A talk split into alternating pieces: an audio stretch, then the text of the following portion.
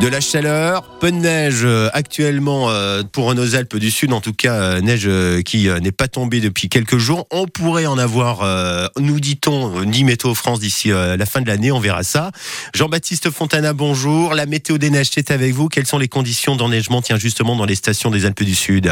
Bonjour Philippe, euh, bah, il n'a pas neigé hein, depuis plus eh ben d'une dizaine de jours dans la plupart des stations des Alpes du Sud, donc les conditions ne sont pas vraiment idéales. Hein. En cette fin de semaine, il faut vraiment monter à plus de 2000 mètres hein, pour retrouver des hauteurs d'enneigement confortables. On, a par exemple 1m30 au sommet de Mont-Genèvre, 1m20 à Orsières, mais, mais bien souvent sur les pistes les plus basses, il faudra compter sur la neige de culture et d'ailleurs face au, manque de neige. Certaines mmh. stations proposent même des remises sur les forfaits. Alors la bonne nouvelle quand même, c'est que la neige pourrait bien faire son retour dès ce dimanche et en tout début de semaine prochaine. D'accord. Et si on passait, euh, Jean-Baptiste, le réveillon à la montagne bah Oui, c'est une bonne idée. Il y a bah pas beaucoup de neige, mais il y a vraiment beaucoup d'animations, surtout le, 31 au soir, à Val d'Alos, Montgenèvre et à Puy-Saint-Vincent, par exemple. Il y aura des feux d'artifice qui vont être tirés en début de soirée. Ça va se passer entre 17h30 et 20h30 selon les stations. Mais à Super lui alors c'est à minuit pile qu'il y aura un grand feu d'artifice. Il sera tiré depuis le, front de neige. Et puis il y aura aussi toute une soirée festive avec un DJ pour faire la, fête en dounoun et en mood boot au pied des pistes jusqu'à tard dans la nuit. Alors si vous voulez retrouver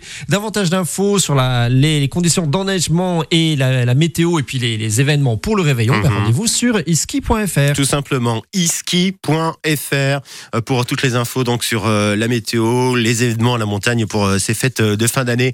Merci Jean-Baptiste Fontana. Vous retrouvez les infos là aussi sur l'appli ici par France Bleu et France.